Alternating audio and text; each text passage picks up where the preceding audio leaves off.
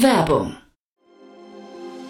Sei dabei beim HTGF Family Day am 11. und 12. Juni in der Station Berlin. Für zwei Tage voller Inspiration und Business. Tauche ein in ein einzigartiges Netzwerkerlebnis mit bis zu 1500 Teilnehmenden. Erkunde das innovative Seed- und Later-Stage-Portfolio des Hightech Gründerfonds. Lass dich vom vielseitigen Programm inspirieren und knüpfe wertvolle Kontakte. Sichere dir jetzt dein Ticket. Mehr Informationen findest du unter www.family-day-htgf f.de.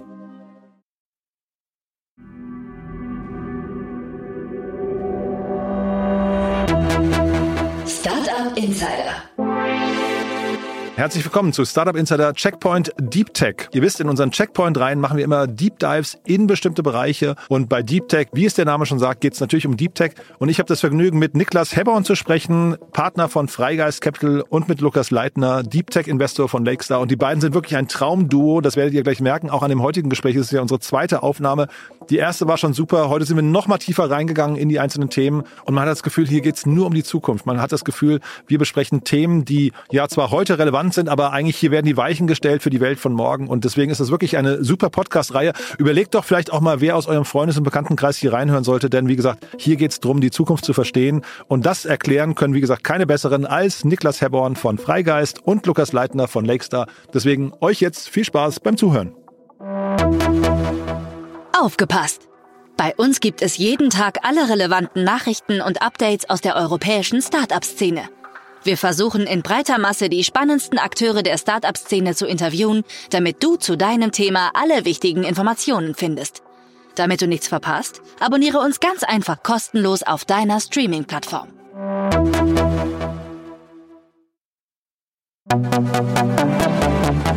Checkpoint Deep Tech. Cool, äh, Lukas, Niklas, freut mich sehr, dass ihr wieder da seid. Hi. Moin. Ja. ja. Cool. Moin. Freut mich wieder da zu sein. Hat riesengroßen Spaß gemacht beim letzten Mal, muss ich sagen. Ist mit das coolste Thema, was wir besprechen dürfen hier im Podcast. Ja, weil man hat so das Gefühl, und es ist auch heute so, ne? Es passieren unglaublich viele Dinge und dann, und das war mir gar nicht so bewusst, die hängen dann auch alle irgendwie zusammen. Ja, ich glaube, das äh, sind wir am Zahn der Zeit sozusagen. Gerade was Deep Tech angeht, natürlich auch ein bisschen Buzzword, aber ich finde das, wenn ich mich einfach mit diesem Thema beschäftige, immer wieder spannend, wie viel, wie du sagst, die Themen dann zusammenhängen. Jetzt gerade irgendwie ja, der ganze AI-Hype, der ganze Hardware-Layer-Hype, der damit einherkommt um Nvidia und so weiter. Und das macht einfach Spaß, wenn man so langsam so, ein, so eine Übersicht bekommt, wie die Themen zusammenhängen. Mhm. Und du, du hast mir im Vorgespräch gesagt, also vielleicht ist so Future of Compute fast so ein bisschen eine Headline hier für das Ganze, wobei das subsumiert sich dann in verschiedenste Themenbereiche, ne? Also die aber dann trotzdem, wie gesagt, so auch verbunden sind. Ja, und ich glaube, da können wir jetzt auch gleich mal einen Doppelklick dann noch drauf machen später, was jetzt eigentlich Future of Compute eigentlich heißt. Da haben wir auch in unserem Deep Tech Report nochmal ein bisschen aufgearbeitet für jeden, der es nochmal vielleicht nachlesen will. Aber es gibt im Prinzip einige spannende Bereiche im, im Compute-Bereich und die so ein bisschen teilweise untergehen vielleicht auch oder untergegangen sind historisch neben diesem ganzen AI-Hype. Aber ich habe jetzt so das Gefühl, in den letzten Wochen und Monaten wird dieses Thema irgendwie immer präsenter und deswegen dachte ich, macht das auf jeden Fall mal Sinn, dass wir mal drüber sprechen. Ich glaube, das einfachste Thema für den Einstieg ist wahrscheinlich, auch wenn es wahrscheinlich wichtig ist, aber ist so dieser ganze Launch der Apple Vision Pro. Ne? Weiß nicht, wie ihr da drauf guckt, ist jetzt ein Thema, das wurde wahrscheinlich auch oft schon diskutiert. Trotzdem irgendwie auch ein kleiner Meilenstein, ne? Ja, ich, also ich glaube genau, wir haben uns bei Freigeist mit Frank auch damit intensiv beschäftigt äh, und die Apple Vision Pro sozusagen uns uns besorgt und nach, nach Deutschland geholt und getestet, ausprobiert. Und es ist wirklich beeindruckend, was für ein Produkt das ist. Gibt sicherlich auch Herausforderungen. Beispiel, wie lang kann man die, das Gerät tragen? Wie gut ist das für Augen, wenn man da zwei Stunden plus mit, mal mit arbeitet? Was sind Anwendungsbereiche? Ist das jetzt wirklich ein Produkt, was mein, äh, mein Schreibtisch und mein, mein Laptop und alles hier ersetzt? Oder ist das ein Produkt, was vielleicht doch eher in dem Fun-Bereich, Entertainment-Bereich unterwegs ist? Aber ich sehe es genauso, wie du sagst. Ich glaube, das ist ein ziemlich großer Meilenstein. Es gibt schon andere Anbieter, aber ich glaube, auch diese Diskussion, die jetzt diese Woche aufgetreten ist äh, mit Mark Zuckerberg, der da nochmal gegengetreten hat, gegen die ganz Großen.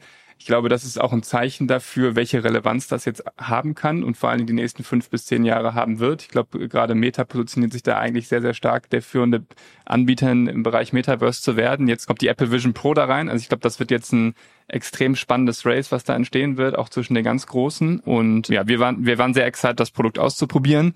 Ähm, sicherlich noch ein Produkt der ersten Generation, aber das wird sehr, sehr spannend jetzt neben Laptop, Phone, die nächste Generation von neuen Device zu sehen, mit dem man irgendwie arbeitet und, und auch Spaß haben kann. Ihr habt es noch nicht zurückgegeben, höre ich raus. Nee, wir, das wird hier im Büro, ehrlicherweise, das ist ja noch kostbare Ware in Deutschland und Europa. Ja, ist ja jeder sehr excited, das auszuprobieren, äh, damit rumzuspielen, zu gucken, äh, was gut funktioniert, was nicht. Und ähm, ja, es ist ein regelrechtes Rennen darum. Ich hatte nur gelesen, das ist, glaube ich, das erste Apple-Produkt, wo Leute tatsächlich innerhalb der ersten zwei Wochen kann man das, glaube ich, zurückgeben. Und sie hatten ja tolle Zahlen announced. Ich glaube, 200.000 Verkäufe innerhalb der ersten, innerhalb des ersten Monats oder so. Aber es gibt Leute, die bringen es zurück, ne? Ja, also ich glaube, die Nachteile sind vorhanden, vielleicht in der User Experience. Ich glaube, der Preispunkt ist auch ein ordentlicher dafür. Also ich glaube, da kommt eine gewisse Erwartung darüber, was man von dem Produkt auch haben möchte und welche Qualität das hat. Und kann gut sein, ich glaube, wir sind vielleicht irgendwie auch die Tech-Enthusiasten, die die Zukunft darin sehen und verstehen, das ist eine erste Generation, das wird weiterentwickelt und Apple hat das schnelle Zyklen, neue Produkte auch auf den, auf den Markt zu bringen. Wir fanden es aus Investoren und Tech-Enthusiasten-Sicht sehr, sehr spannend. Aber es ist eben auch noch viel einige Meter zu gehen.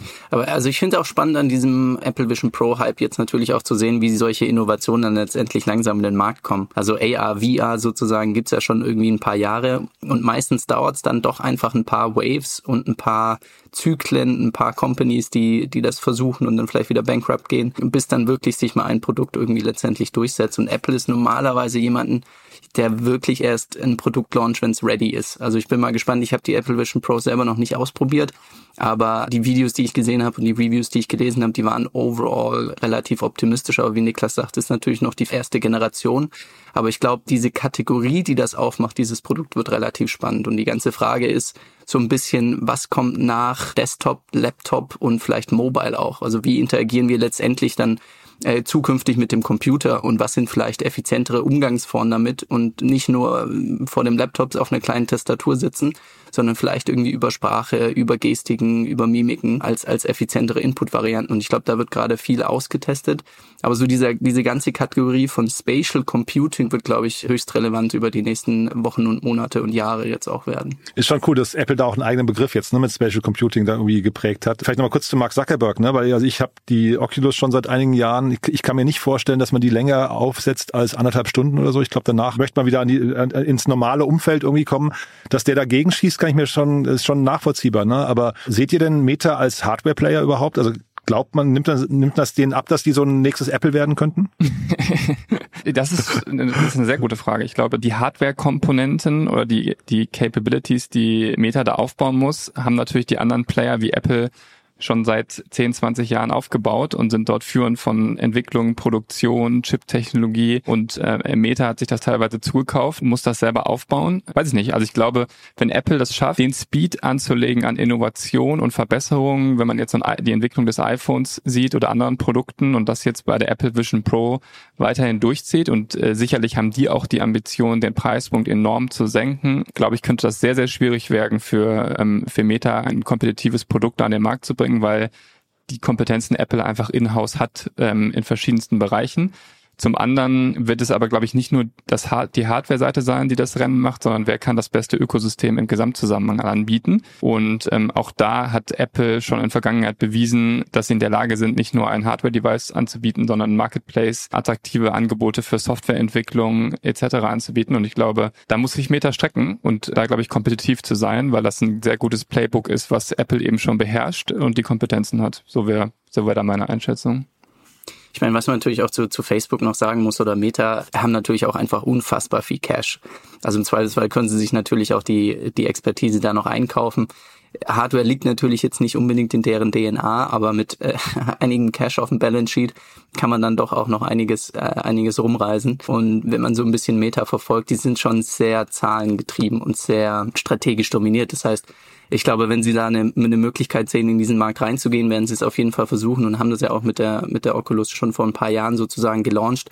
Und am Ende des Tages wird es einfach auch verschiedene Segmente in dem Marktbereich geben für Spatial Computing. Und der wird sich letztendlich sicherlich auch ausdifferenzieren und da wird es verschiedene Angebote geben. Ähnlich wie jetzt das auch passiert auf der Foundational Model Seite mit, mit LLMs, wo es die Proprietary Models gibt von OpenAI äh, oder auch Google und dann gibt es die Open Source Modelle von, von Facebook, äh, das Lama Modell zum Beispiel. Also ich glaube, da wird es einfach in diesem Markt selber verschiedene Möglichkeiten geben und ich glaube schon, dass Meta mit, mit dem Metaverse da auch versucht, relevanten Market Share zu bekommen und auch den bekommen wird auf irgendeine Art und Weise. Hm. Wenn man sich so die News anguckt, die ihr mitgebracht habt, ähm, also wir, wir reden natürlich dann jetzt viele, so Apple, Google und so weiter, Meta, da reden wir über die ganzen etablierten großen und auch die gro großen Namen, so wie Mark Zuckerberg und Tim Cook und so weiter. Aber ein Name, der jetzt im letzten Jahr, glaube ich, da total schnell dazugekommen ist in, in äh, sagen wir, Hypergeschwindigkeit, ist Sam Altman. Ne? Und den haben wir heute an verschiedensten Stellen. Können wir vielleicht mal so ins erste Thema reingehen. Ich weiß nicht, wie ihr Sora äh, wahrgenommen habt. Ich fand, das war wieder so ein, also ich finde, das hat keiner so drauf wie Sam Altman, so Produkte zu launchen gerade. Ja, die ersten Videos waren natürlich absolut klasse von Sora. Also letztendlich, was ist Sora? Im Prinzip das ChatGPT nur für Videogenerierung jetzt. Und ich glaube, man kann jetzt da ein paar Sekunden-Clips äh, durch ja, einen Textprompt generieren lassen von, von OpenAI und die sehen natürlich schon wahnsinnig, wahnsinnig cool und interessant aus. Es gibt immer mal wieder noch so kleinere Bugs, aber am Ende des Tages kann man erahnen, in welche Richtung das geht und was das auch für Auswirkungen haben wird, gerade auf die Creative-Industrie, auf die Filmindustrie. Also ich glaube, da wird einiges kommen an, an spannenden Themen diese Auswirkungen, kannst du damals ein, zwei Sätze noch zu sagen, wie guckt ihr da drauf? Also, weil das beeinflusst ja nicht, nicht nur die, sag mal, äh, Filmschaffen, es beeinflusst ja vielleicht auch Startups an einer oder anderen Stelle, ne, die plötzlich dann irgendwie äh, in ähnlichen Bereichen unterwegs waren. Da müsst ihr wahrscheinlich eure Papers, die ihr rausbringt, äh, in, der, in der Lichtgeschwindigkeit anpassen, ne? ja, also ich meine, so wie wir mit auch mit, wenn wir mit Startups sprechen, ist letztendlich müssen die schauen, wie kann ich denn eigentlich diese Innovationen in mein Businessmodell irgendwie integrieren. Ich glaube, was keinen Sinn macht, ist, wenn man sagt, hey, wir bauen jetzt irgendwie einen OpenAI-Competitor auf und haben das bessere Videogenerierungstool, da bin ich immer ein bisschen skeptisch. Aber wenn man sagt, hey, ich nehme diese Opportunität, die mir Sora bietet und integriere die in mein Produkt auf irgendeine Art und Weise und mache vielleicht noch Tweaks und äh, mhm. wende dann auf das auf ein, eine spezifische Industrie oder ein spezifisches Vertical und Use Case an, dann glaube ich, bietet das ex extreme Competitive Advantages auch oder einfach auch Kostenvorteile, wenn man sagt, ich baue jetzt nicht alles von neuem, nehme existing Infrastruktur, passe die leicht an und spezifiziere sie auf einen spezifischen Use Case. Ich glaube, dann wird es sozusagen interessant und dann ja, ist das für uns auch noch ein Case, den wir gerne anschauen. Mhm. Wenn jetzt ein Startup zu euch kommen würde, würde sagen, wir sind der Netflix-Killer, weil wir irgendwie äh, AI-generierte Videos personalisieren äh, für Menschen im Heimgebrauch. Sind das so Dinge, die man dann irgendwann hören wird, dass, dass also so, solche, sagen wir, etablierten Strukturen sich komplett einmal jetzt irgendwie von, von Startups auch gechallenged werden und vielleicht von auf links gedreht werden? Gibt's natürlich immer wieder solche Pitches. Am Ende des Tages ist dann für uns die Frage, was ist euer unfair advantage? Also warum glaubt ihr, dass ihr sozusagen mhm. Netflix oder die etablierten Player wirklich schlagen könnt? Das sieht man in verschiedensten Bereichen. Also sei es, ob jemand einen neuen Chip bauen will und gegen Nvidia ankommen will, ob man jetzt irgendwie das bessere ChatGPT bauen will, ob man das bessere Videogenerierungstool bauen will. Alles möglich und ist natürlich eine riesen, ein riesen Outcome, wenn es klappt. Allerdings müssen wir dann schon klar verstehen, okay, wo ist jetzt der Differentiator und warum glaubt ihr, dass ihr diesen unfair advantage habt, um gegen diese großen mit unfassbar viel Cash bestehen zu können. Und Cash ist ja eigentlich so das, das wesentlichste Thema gerade. Ne? Also Sam Altman ist ja auch jetzt zweimal in den letzten Wochen aufgetaucht im Zusammenhang mit Cash. Äh, ich glaube, einmal geht es darum, OpenAI braucht Cash. Ne? Also ich meine, diese ganzen schönen Themen, die ihr zeigt, ich glaube, die machen sehr viel Umsatz schon mittlerweile. Ne? Ich glaube, zwei Milliarden war es im letzten Jahr oder so. Ne? Aber ähm, zeitgleich trotzdem brauchen sie wahrscheinlich die ganze Zeit neue Liquidität. Ne? Ja, ich glaube, die, äh, ich glaube, der Angle hier ist, ich glaube, das ist auch ein guter Übergang von dem Thema Startups. Also kann man Startups in diesem Bereich aufbauen? Also ist sicherlich der eine Bereich im AI, diese Modelle zu entwickeln und zu tra trainieren, aber dann die Skalierung der Modelle und Ausführung der Modelle ist natürlich ein riesiger Anforderungen an den Hardware-Layer und Anforderungen an Compute, um das in der Geschwindigkeit und der Präzision auch vielen verschiedenen Anwendungen, ob das im Enterprise-Bereich ist, ob das im Konsumentenbereich ist, wie, wie ChatGPT zur Verfügung zu stellen. Und da eben brauchst du eben äh, riesige Kapazitäten an, an Rechenzentren, an GPUs, um das eben alles auszuführen, um da einen Player aufzubauen. Und deswegen brauchen solche Unternehmen natürlich äh, unfassbar viel Kapital. Und für Startups muss man sich da die Frage stellen, sind die in der Lage, dort mitzuhalten? Oder äh, also mitzuhalten im Sinne von eigenständigen Unternehmen aufzubauen durch VC-Finanzierung? Oder gibt es da, was ja im Prinzip OpenAI auch gemacht hat, schon den Drang dazu, große Kooperationen einzugehen, wie mit Microsoft oder anderen Hyperscalern, um auch auf diese Rechenzentren zugreifen zu können. Ich glaube, das wird für Startups nicht einfach werden. Und ich glaube, da werden die Großen aufgrund von Cash, aufgrund von Kooperationen, aufgrund von Datenvorteil und einfach der Entwicklung über die letzten Jahre enorme Vorteile haben. Deswegen sehe ich da in dem Teil Startups in diesem Infrastructure Layer schwierig und es so wie Lukas, was du eben gesagt hast, auf der Applikationslayer können dadurch ganz, ganz viele Bereiche profitieren. Aber im Infrastrukturbereich, glaube ich, wird sehr, sehr schwierig, neue Player zu etablieren, weil dort eben, wie gerade gesagt, zu viele Dinge für erforderlich sind, um da einen großen Player aufzubauen. Hm. Aber Hyperscaler gibt's ja jetzt auch nicht so viele, ne? Also die, die, wenn du sagst äh, Kooperation, das, sag mal, die Möglichkeiten an Kooperationen sind ja wahrscheinlich oder an Kooperationspartnern sind begrenzt, oder? Genau, absolut. Also auf der Cloud-Seite von, von Microsoft, Google äh, sind begrenzt. Gibt es eben ein paar große, mit denen man äh, kooperieren kann, so wie es OpenAI auch gemacht hat. Dann gibt es eben den, den enormen Vorteil von oder die enorme Marktdominanz von dem Nvidia, die mehr oder weniger auf den GPUs sitzen. Und dann hört's auf. Da gibt es sicherlich noch ein paar weitere Player, die dort äh, mitspielen. Aber wenn man dort neue Lösungen bauen will, braucht man die, weil man diese Infrastruktur braucht und weil man das braucht, um die Kosten am Ende runterzubekommen, um eine Lösung zu bauen, die zum fairen Preis angeboten werden kann.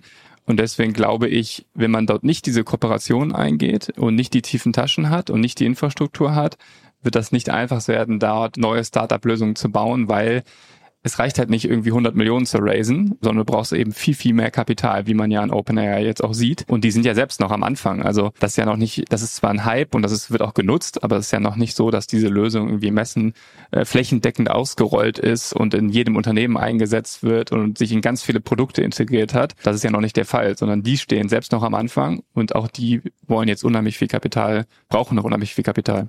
Mhm.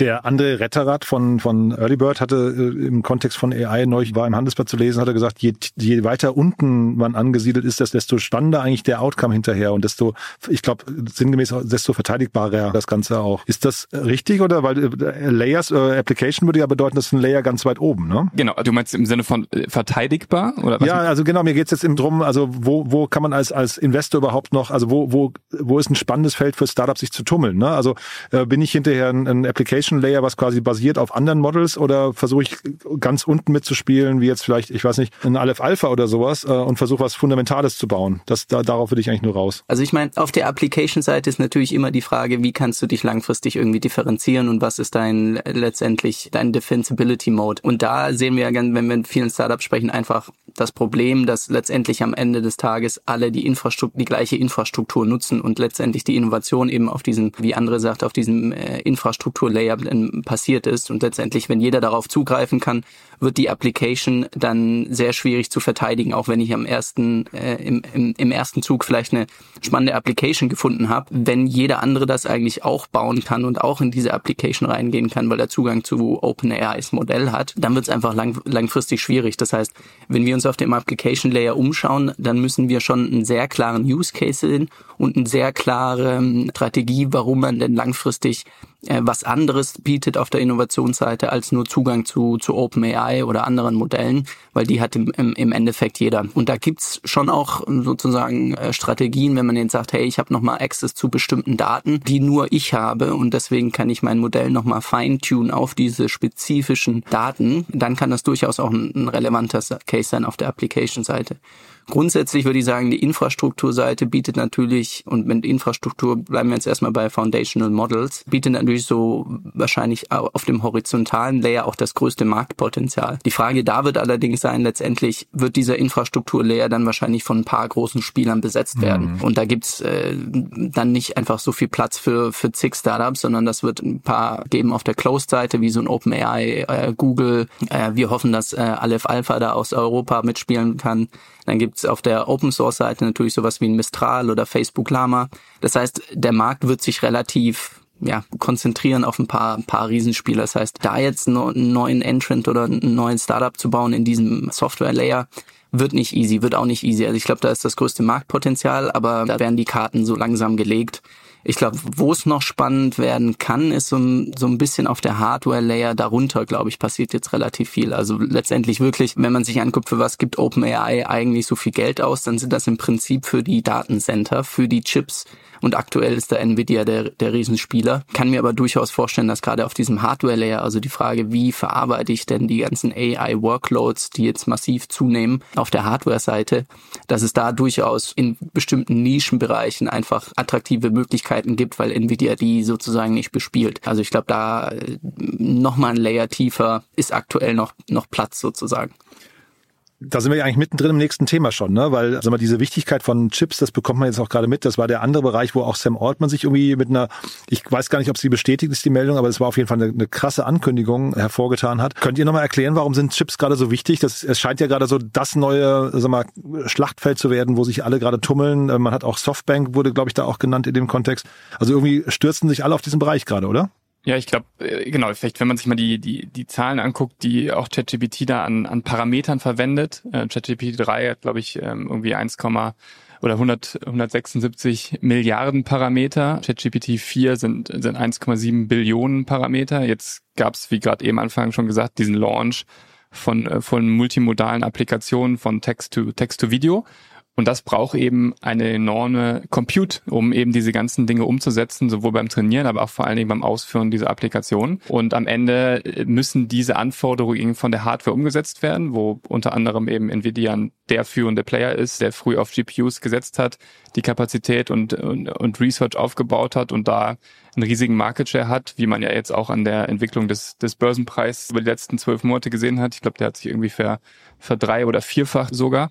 Und das ist eben erforderlich. Und das ist, glaube ich, eben das, was ich eben schon meinte, auch dass die Schwierigkeit für Startups dort kompetitiv dann anbieten zu können, weil du das eben brauchst, egal wie gut dein Modell ist, brauchst du eben die Rechenzentren, um das auszuführen. Und entweder gehst du den Weg und nutzt von AWS die Rechenzentren oder eben ähm, du entwickelst eigene Chips, wo es aber wiederum sehr, sehr viel Kapital für benötigt. Und deswegen das wird eigentlich das, das zukünftige Bottleneck sein, für solche Player sich zu, zu entwickeln und die Kosten runterzukriegen und dann die Lösungen anbieten zu können.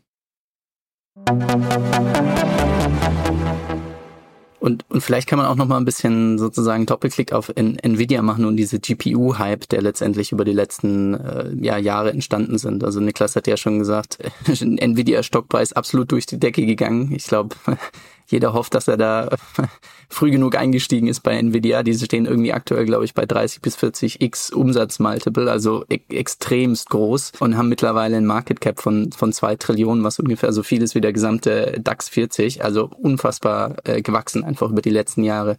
Und wenn man sich so ein bisschen anguckt, wo kommt das denn eigentlich her? Also letztendlich Nvidia hat im Prinzip das quasi Monopol eigentlich auf GPUs.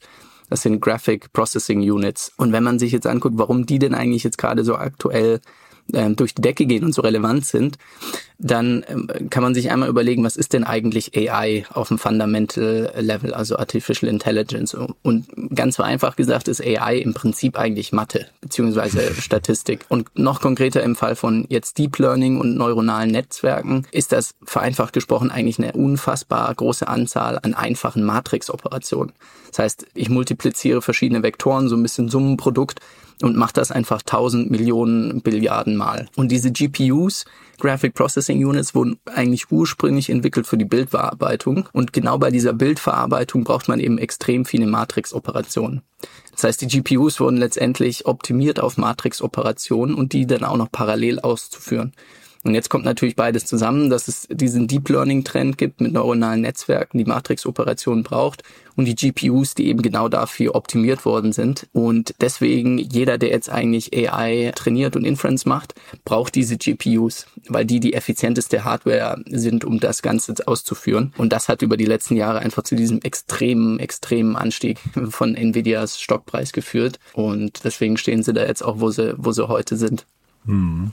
Und jetzt haben wir Sam Altman mit seiner Ankündigung oder auch eben Softbank, die wollen dann jetzt da alle mitmischen oder, oder können die gar nicht anders? Also gerade Sam Altman muss der einfach, um vielleicht möglicherweise diese Abhängigkeit von, von Chips dann eben von Rechenpower zu begegnen, muss der möglicherweise auch da aktiv werden und, und ähnlich wie beim Cash vorhin gesagt, ist es eigentlich alternativlos für ihn. Ja, ist natürlich auch jetzt so einfach der Gold Rush gerade, der glaube ich stattfindet, wenn man sieht irgendwie ein ein Kind hat jetzt einen, dicken fetten Kuchen gekriegt, äh, dann wollen wollen die anderen jetzt da irgendwie auch was von abhaben. Und äh, ich meine, wenn man sich anguckt, äh, man kommt um den Hardware Layer einfach nicht drum herum. Und Nvidia ist da gerade dominant. Sie haben auf der einen Seite die beste Hardware, auf der anderen Seite haben sie auch noch einen schönen Lock-in-Effekt kreiert mit ihrer CUDA Software. Das heißt, alle Developer wissen, wie man CUDA benutzt und letztendlich wissen genau, Nvidia ist einfach zu nutzen und haben damit sozusagen einen Mode aufgebaut, der es für andere extrem schwierig macht.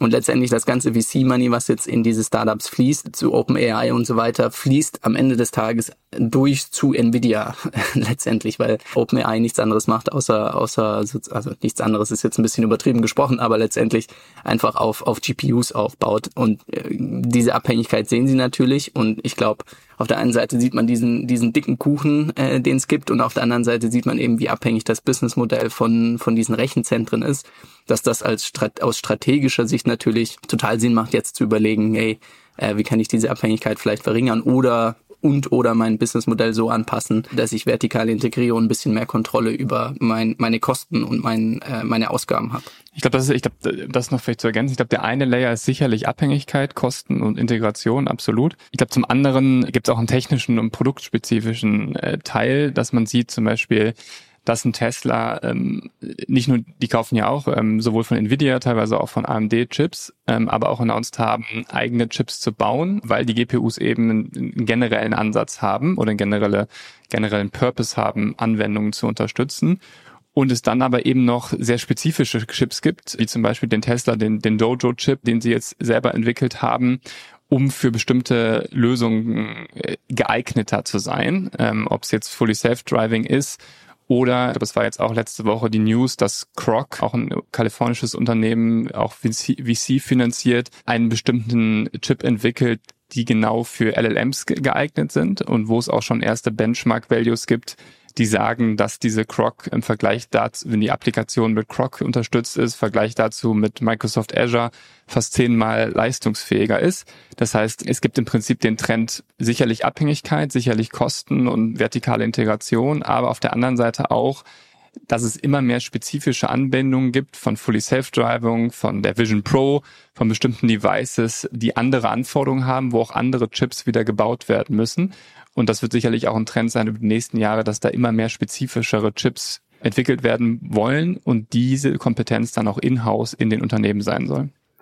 Und trotzdem sind ja die Zahlen, die da rumgeistern, die sind ja irgendwie atemberaubend. Ne? Ich weiß, kann man die richtig greifen? Also wenn jetzt da so ein Sam Altman von 7 Trillion, also äh, 7 Billionen sind es dann, ne? ähm, sprich, wir, wir haben ja jetzt hier gerade, Intel baut ja ein neues Werk gerade in Magdeburg, 30 Milliarden. Das heißt, das ist dann eigentlich 210 Mal dieses Werk. Ja, he knows how to pitch. also ich glaube, die Zahlen sind sehr, sehr groß und muss mal gucken, wie, wie valide die Zahlen wirklich sind. Aber ja, also für deutsche und auch für europäische Verhältnisse sicherlich unvorstellbar, diese Zahlen überhaupt in den Mund zu nehmen. Aber ja, he will prove us wrong, probably. Aber das ist ja ein spannender Punkt. Vielleicht lass mal ganz kurz über Europa sprechen an der Stelle. Also wir haben jetzt gerade, glaube ich, bis auf, dass wir mal kurz Aleph Alpha gestreift haben, noch nicht über Europa gesprochen, ne? Du sprichst da ein wichtiges Thema an. Also auf der einen Seite gibt es natürlich das Intel-Werk jetzt äh, in Magdeburg, das gebaut wird. Soweit ich weiß, sind das aber, glaube ich, nur die sieben Nanometer Process Nodes. Das heißt, jetzt nicht most state-of-the-art Chips. Da sind wir mittlerweile bei, bei zwei Nanometern ungefähr, die TSMC äh, bauen kann und die auch in Apple äh, dann verbaut werden. Das heißt, Europa versucht da extrem viel. Intel 30 Milliarden. Es gibt den EU Chips Act, der glaube ich auch nochmal 42 Milliarden sind. Das sind wahnsinnig große Summen, die da rumgeistern. Am Ende des Tages muss man aber sagen, dass das wahrscheinlich auch nicht ausreichen wird. Also es gibt einige Berichte von, von der Europäischen Kommission und, und anderen Experten, die eben sagen, hey, am Ende des Tages, wir können gar nicht unsere Abhängigkeit am Ende des Tages verringern, weil das so viel Geld und Know-how bräuchte, um irgendeine äh, Supply Chain auf der Chipseite aufzubauen, die uns unabhängig machen lassen würde. So traurig wie das ist, ich glaube, da werden wir einfach realisieren müssen, dass es da gewisse Abhängigkeiten äh, zu, zu anderen Geografien gibt und dass die da einen Ticken weiter sind und dass wir damit wahrscheinlich leben müssen. Umgekehrt, ich glaube, so das spannendste Unternehmen in Europa, äh, auf das wir durchaus stolz sein können, ist AS, äh, ASML mhm. aus den Niederlanden, die für die eigentlich Tools herstellen, um Halbleiter dann herzustellen. Und eine so eine Maschine, die dann eben Wafer produzieren kann, äh, beziehungsweise ähm, ähm, äh, ja, produzieren kann, ähm, kostet dann um die 100, 200 Millionen Euro. Also eine so eine Maschine schon allein von der ASML. Und wir haben hier wichtige Teile der, der, der Supply Chain auf der Semiconductor-Seite. Aber Unabhängigkeit werden wir, glaube ich, leider nicht erreichen. Ich glaube, eins der spannenden Unternehmen, die wir uns zum Beispiel mit 10x auch in Europa angeguckt haben, ist, ist Alpha Wave Semi, die glücklicherweise auch mal aus, aus dem europäischen Standort kommen. Und interessanterweise haben die sich, also in den, wenn man sich Rechenzentren anguckt, ist ja zum einen das Thema GPUs, aber zum einen auch die Konnektivität zwischen den GPUs, die eben immer relevanter ist, umso größer man die Anwendung skaliert.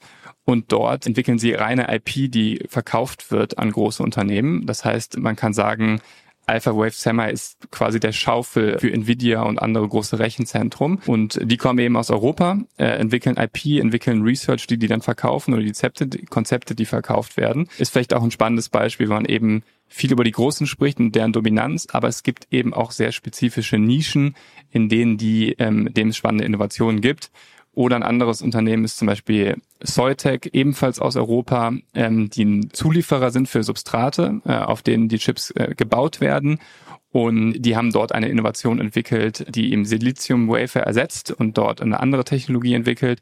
Und das sind solche Spezialanwendungen auch super relevant. Also zum Beispiel, wenn man sich anguckt, eine Smartwatch oder eine Apple Vision Pro oder eine Garmin, die man vielleicht kennt, dort braucht es eben nicht nur die pure Rechenleistung, sondern da braucht es vor allen Dingen auch Energieeffizienz. Das heißt, es ist wichtig irgendwie, dass die Batterie mehrere Tage wirklich hält. Und das sind da Anwendungen, wo die eben eine Rolle spielen mit Zoytech. Und ich finde das auch mal interessant, da man eben häufig nur über die großen spricht, dass es dort eben auch kleine Lösungen gibt, die vielleicht auch für uns als VC-Investoren interessant sind, zu identifizieren und aufzubauen und ähm, eben auch auf vor allen Dingen aus Europa. Mhm. Diese Abhängigkeiten, die du gerade genannt hast, sind ja auch total relevant. Die muss man ja im Blick haben. Man, man redet ja immer davon, dass Europa vielleicht auch so ein bisschen Gefahr läuft, ähnlich wie das bei China und Taiwan war und sowas, zur Werkbank der Welt zu werden in Zukunft. Aber ich frage mich in der, in der Zukunft, in der in, in, einer Zukunft der Arbeit mit Robotik und AI und sowas, gibt es vielleicht gar keine Werkbank mehr. Ne? Das heißt, ich weiß gar nicht, was dann für Europa noch bleibt.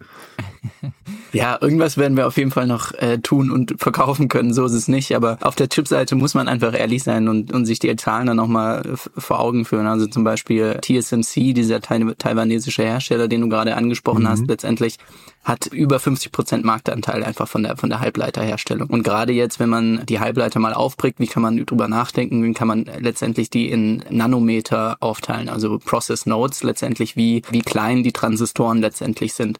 Und je kleiner, desto mehr kann ich natürlich auf eine gewisse Fläche packen und desto leistungsfähiger ist am Ende des Tages mein Chips. Und äh, aktuell stehen wir ungefähr bei zwei Nanometer. Das ist so der, der State of the Art, das TMC produziert. Und dann geht's eben hoch bis ja 20 äh, Nanometer, äh, also relativ große Bandbreite. Und gerade in diesem High-Performance-Bereich von zwei Nanometern und so weiter, da spielt TSMC eigentlich so die größte Rolle und haben eigentlich fast einen Marktanteil von 80, 90 Prozent. Und die ganze Kapazität von TSMC ist letztendlich für, für diesen zwei, äh, zwei Nanometer Node auch ausverkauft an Apple. Und da gibt's einfach riesige Abhängigkeiten Abhängigkeiten, wo wir uns als Europa einfach im Klaren sein müssen, dass wir, ja, falls China irgendwann mal äh, auf dumme Gedanken kommt, was Taiwan angeht, dann hat das durchaus auch große Auswirkungen, wird das große Auswirkungen haben auf auf Europa, ähm, aber auch auf die ganze Welt. Und ich glaube, deswegen kommt jetzt auch dieser ganze Push in den USA. Sam Altman will vielleicht sieben Trillionen raisen. Äh, der Softbank-Gründer will, äh, Sohn vom Gründer Mas Masayoshi, will ungefähr 100 Milliarden nochmal einsammeln für eine neue Chipfabrik. Die USA hat extreme Anreize geschafft, um Chipproduktion in, in den USA selbst aufzubauen. Also ich glaube, die ja, Chip Wars sind sozusagen total on. Und als Europa haben wir mit ESML einen, einen wahnsinnig wichtigen Spieler und versuchen auch viel. Aber am Ende des Tages müssen wir, glaube ich, leider mit der Realität leben, dass es einfach gewisse Abhängigkeiten gibt, die die zumindest extrem schwierig werden für uns aufzulösen. Und nochmal ganz kurz, Niklas hat ja gerade schon ein paar Beispiele genannt. Die Startups, welche, die Startup-Szene, welche Rolle kann die spielen? Weil jetzt Nvidia zum Beispiel, also wenn jetzt bei euch jemand reinkommen würde und würde sagen, wir möchten in dem Bereich Fuß fassen, Nvidia ist 30 Jahre alt. Das ist ja jetzt kein richtiger VC-Case dann in dem Moment auch. Oder ich weiß gar nicht, wie guckt ihr da drauf? Also in welchen Bereichen seht ihr noch Chancen? Also ich glaube, da, da kommen wir zurück, was Niklas mal gesagt hat. Wo wird dieses Future of Compute Bereich hingehen oder was wird in den nächsten Jahren passieren? Letztendlich wird, werden wir einfach eine Ausdifferenzierung des ganzen Computing-Bereichs sehen. Das heißt konkret, der Hardware-Layer wird sich einfach auf spezifische Use Cases anpassen und optimieren. Und ich glaube, diese Ausdifferenzierung wird auch Platz schaffen für gewisse Startups, die sagen, wir haben hier einen Use Case gefunden, eine Nische, eine Optimierung des Hardware Layers, der äh, in dem der Markt groß genug ist, um VC Case draus zu bauen und der aber vielleicht auch von Nvidia nicht bespielt wird, einfach weil sie sagen, ey Leute, wir haben mit mit GPUs und und AI und LLMs und großen Datencentern eigentlich genug zu tun. Wir kommen gar nicht hinterher und suchen äh, und diese Nische ist für uns eigentlich nicht relevant. Also ich glaube, das ist die eine Variante, dass man sagt, Ausdifferenzierung, welche Nischenbereiche gibt's hier? Und dann ist die andere Sache, ich wir haben auch schon mit Startups gesprochen, die sagen, hey, wir haben eine wahnsinnig gute Technologie, dieses hundertmal besser als das, was Nvidia baut. Und wir wollen wirklich Head-to-Head -head mit Nvidia gehen. Da sind wir immer ein bisschen skeptisch. Kann natürlich passieren. Und wenn es klappt, ist enorm groß. Äh, aber da muss man dann wirklich drauf schauen, habt ihr denn wirklich so eine deutlich bessere Technologie und äh, habt ihr auch eine Go-to-Market, die einfach gegen Nvidia bestehen kann? Da sind wir immer ein bisschen skeptisch. Die gibt's aber auch. Also zum Beispiel so ein Fractile ist ein Oxford Spinout, die letztendlich auch das, was Niklas angesprochen hat, einen optimierten Hardware-Layer für Large Language Models bauen wollen. Die nutzen ein bisschen andere Technologie, Analog Computing In-Memory-Bereich. Sehr spannend, aber es ist, wird auf jeden Fall ein sehr weiter Weg, um, um dann Nvidia schlagen zu können.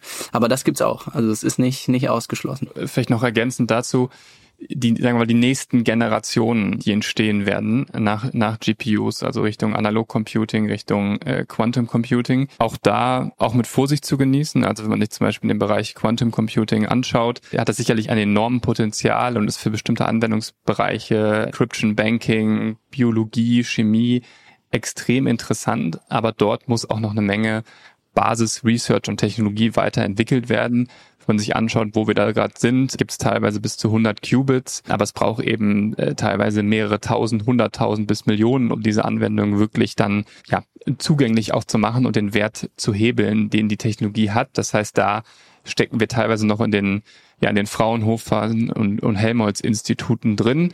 Ähm, aber ich glaube, das ist ein spannender Bereich für uns als VCs, dort dran zu sein, zu gucken, welche Entwicklungen gibt es dort und dann die, die Welle zu erwischen. Und dann auch in Nvidia hat sich entwickelt über, über Jahrzehnte und äh, da werden es auch wieder neue Player geben. Das heißt, da schauen wir hin. Also Beispiel Quantum Computing, Beispiel Analog Computing. Wann springt man da auf die Welle drauf, wo Richtung Research, Richtung erste Finanzierung, vielleicht auch Unterstützung vom Staat, von Grants, wo man dann die nächsten Playern aufbauen kann. Aber es ist auch unheimlich schwierig vorauszusagen, wann wirklich die Technologien soweit sind sind. Ist das in fünf Jahren? Ist das in zehn Jahren? Und wir versuchen da eben im, im engen Austausch zu sein, zu lernen vor allen Dingen auch und dann zu gucken, was ist das richtige Timing, um da einzusteigen.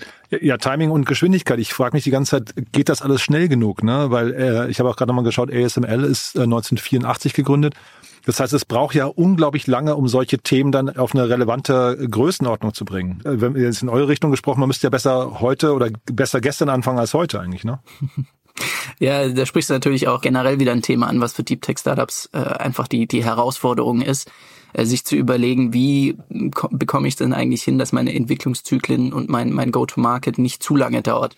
Am Ende des Tages sind leider die meisten Fonds eben so strukturiert, dass die Vorlaufzeiten zehn Jahre sind, vielleicht nochmal plus ein, zwei Verlängerung äh, aber letztendlich muss dann irgendwie ein Exit stattfinden. Ähm, und das heißt, da muss sich jedes Startup überlegen, ah, wie kriege ich hin, dass meine Entwicklungszüge gering sind ähm, oder wie finde ich vielleicht auch ein Businessmodell über zum Beispiel IP-Licensing, dass ich jetzt nicht eigene Fabriken aufbauen muss, die, die das Zeit kostet, sondern eigentlich relativ zügig dann zu ersten Revenues kommen über eben so ein IP-Licensing-Modell, was ja zum Beispiel auch auch äh, ARM letztendlich fährt. Und das ist schon schon die Hausaufgaben, die die Unternehmen machen müssen, zu überlegen, hey, wie kriege ich das denn eigentlich äh, gewuppt, dass, dass das nicht zu lange dauert und nicht zu viel Kapital bedarf.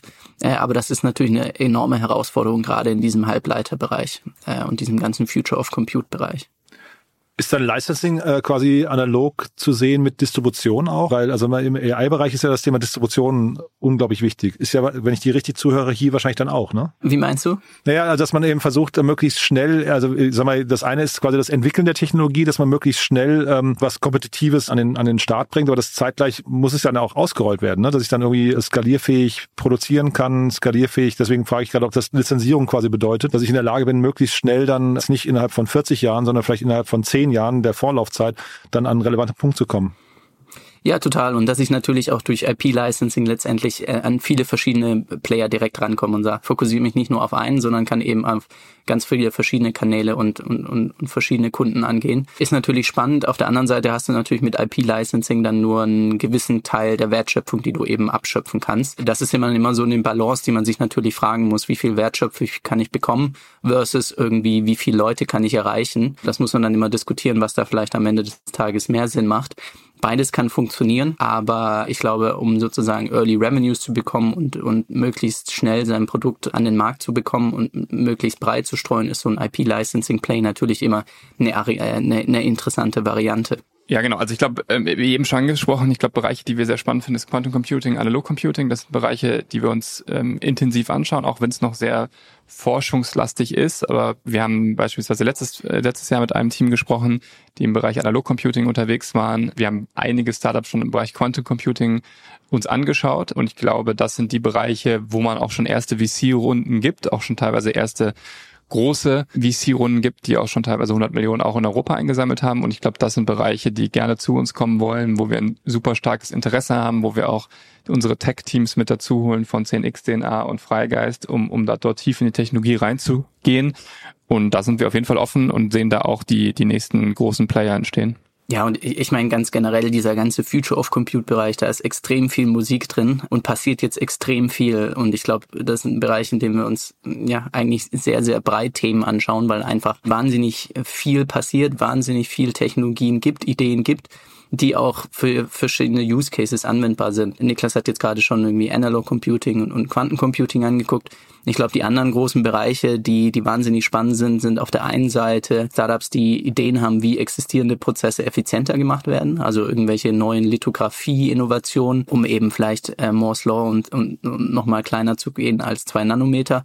Und die anderen Bereiche, die glaube ich auch super relevant sind, sind jetzt In-Memory Compute. Also ein bisschen die Frage, wie kann ich denn eigentlich die Rechenleistung, die aktuell in, in CPUs oder GPUs stattfindet, besser verteilen und wie kann ich denn eigentlich auch in meinem Memory, also in sozusagen in dem Speicher, schon Rechnungen stattfinden lassen, weil das ein großer Bottleneck ist aktuell in dem Bereich. Also in Memory Compute ganz groß. Und dann natürlich aktuell wird ja letztendlich, wenn man sich das anguckt, wie es funktioniert, ja, mit, mit, mit Strom, Elektrizität letztendlich gerechnet. Und äh, das hat natürlich auch eine, eine Geschwindigkeitslimitierung. Und was man da aktuell sich anschaut, ist zum Beispiel das Photonic Computing, dass man letztendlich mit Licht rechnet, äh, ganz vereinfacht gesprochen und Licht äh, sozusagen das, das schnellste Medium in, im, im Universum. Äh, das heißt, da gibt's auch nochmal Ideen, wie man das Computing Aber ich glaub, schneller würde machen CERN kann. würde, glaube ich, jetzt widersprechen. Ja, ja. ja. Nee, aber also auch, super spannender Bereich. Licht habe ich überhaupt nicht auf dem Schirm dabei. Spannend. Sorry, ich wollte wollt dich nicht unterbrechen, Lukas. Entschuldige. Ja.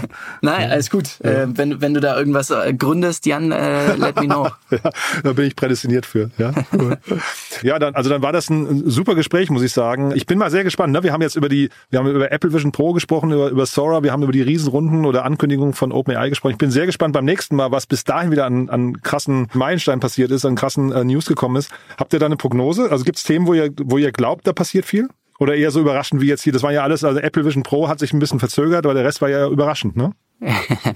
Äh, auf, auf dem Compute-Seite wird natürlich extrem viel passieren. Ähm, das finde ich, hat man schon ein bisschen länger auf dem Schirm gehabt. Äh, was spannend wird, ist, glaube ich, nochmal Cybersecurity, Kryptographie gab es Announcements von, von Apple, dass sie jetzt Post-Quantum Cryptography und so weiter nutzen wollen. Also ich glaube, das wird spannend. Und dann äh, natürlich auch Space bleibt relevant, die nächsten Raketenstarts sozusagen. Ja. Aber da bist du ja schon Experte. Ja, ja, du auch. Und da gab es ja jetzt auch gerade, muss man sagen, SpaceX, ne, die Mondlandung, ne, das muss man auch sagen. Also passiert ist halt auch nicht in Europa passiert. Also auch da haben wir Themen noch hier, Nachholbedarf.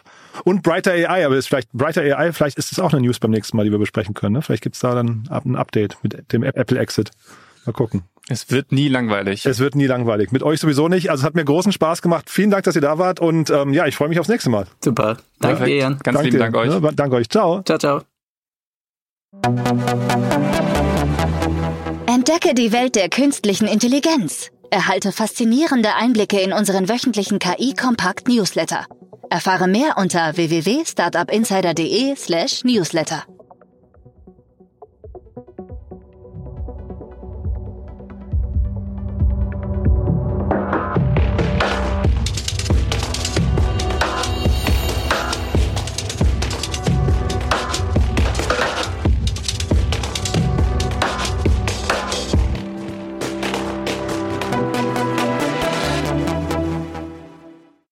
Diese Sendung wurde präsentiert von Fincredible. Onboarding made easy mit Open Banking. Mehr Infos unter www.fincredible.io.